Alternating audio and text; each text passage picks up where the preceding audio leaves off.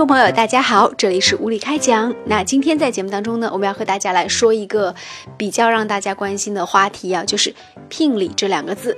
我们知道，目前中国呢号称是有三千万的这个男光棍找不到老婆，但是呢，在另外一方面呢，高昂的聘礼又让很多人在这个结婚的道路上望而却步。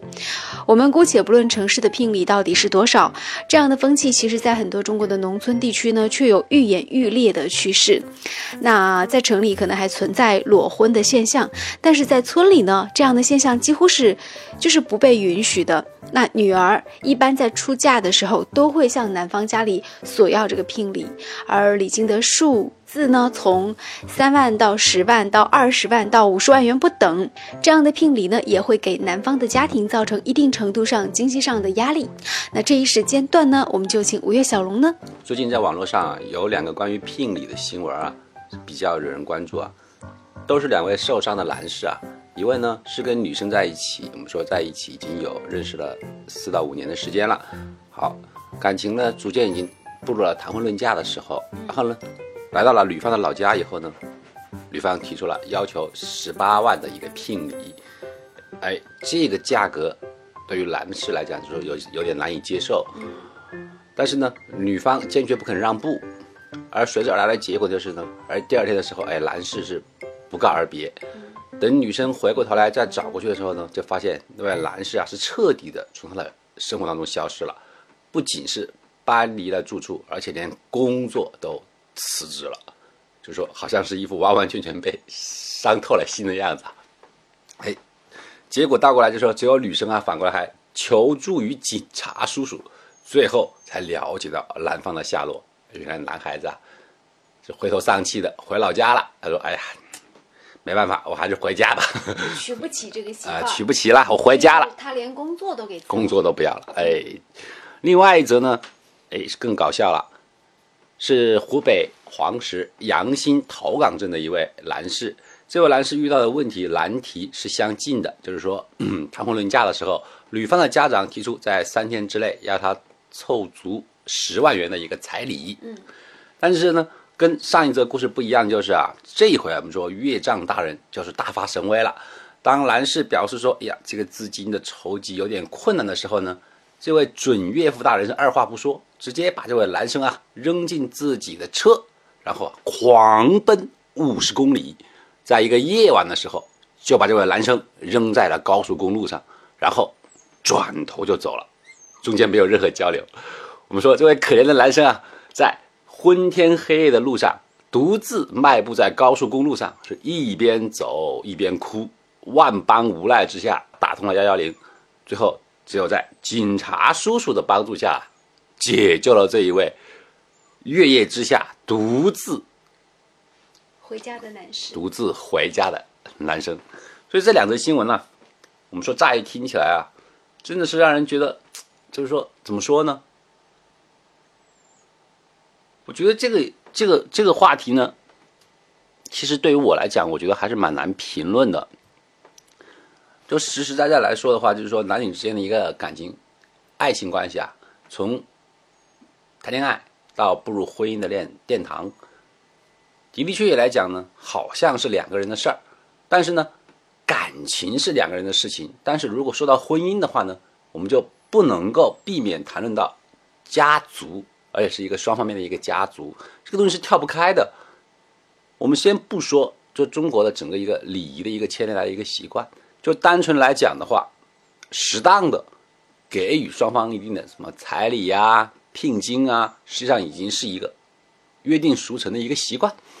你要说完完全全，我们说看到很多人在评论里面谈的，就是说好像说很摒弃这种行为，包括很多人现在提倡裸婚，是吧？裸婚。我们说公平的、客观一点来看待这个问题的话呢，我们说也不要太走极端，说你提出男方不能够完成的一个聘礼的数目是不太对的。但是你说，哎，我一分钱也不表示一下，直接就说裸婚了，带着你家女儿就就就私奔了，就逃了。我觉得这个呢，好像也是有问题的。我个人觉得说聘礼其实是中国古已有之的一个习俗。那其实，在古代呢，其实更多时候聘礼倒并不是说一定要多少钱，呃，实际上也是对女方表达诚意的一种方式。所以，适当的这种聘礼礼金还是有必要的。而且，女方我们都知道，她其实在出嫁的时候，就是女方家里也会为女方来相应置办一些嫁妆，这些嫁妆有的时候。实际上和这个聘礼的这个就是价值啊，就是我觉得在某种程度上来说，很多时候是等值的，而且有一些时候，这个女方可能出的嫁妆还会比男方的聘礼更高，在现在都会有这样的情况，所以我觉得还是依照。对方的这个家庭情况和家庭环境去判断，呃，但是我觉得婚姻是两个人的事情啊，最重要还是你们两个人自己以后要过得快乐。所以我自己个人觉得说，其实就两个人之间的感情，还应该是婚姻最先要考虑的一个问题。那至于说有没有聘礼啊，然后聘礼是多少啊，呃，实际上没有必要太在乎说父母的意见。如果说父母实在是就不太愿意。嗯，这个就不太接受这个男方出不起足够的聘礼的话，我觉得这个时候女孩子应该站出来，去跟家长做更多的这种沟通。我我个人觉得说，其实挑男朋友啊，挑对象啊，还是要更多看对方的人品。那其实通过这个对于金钱的态度，实际上也能看到有一些人的这种人品。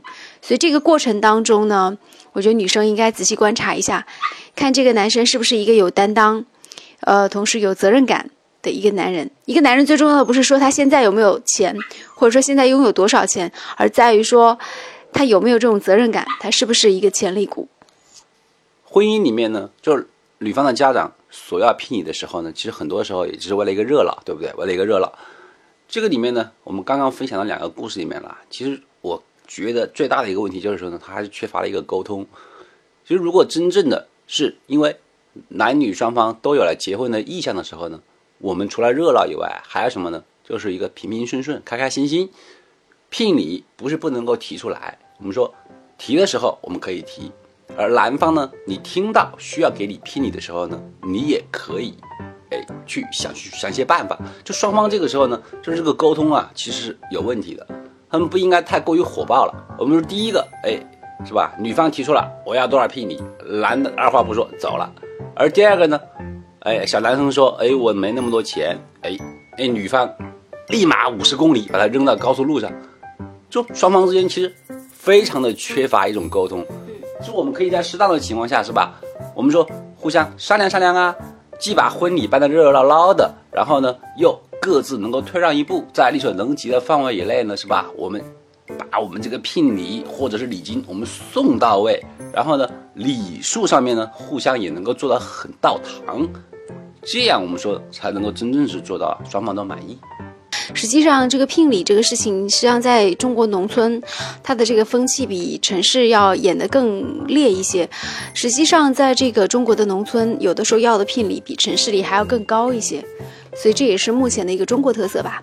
不管怎么样，嗯，那我们这个话题呢就说到这里，也期待大家呢也跟我们进行一些分享和互动。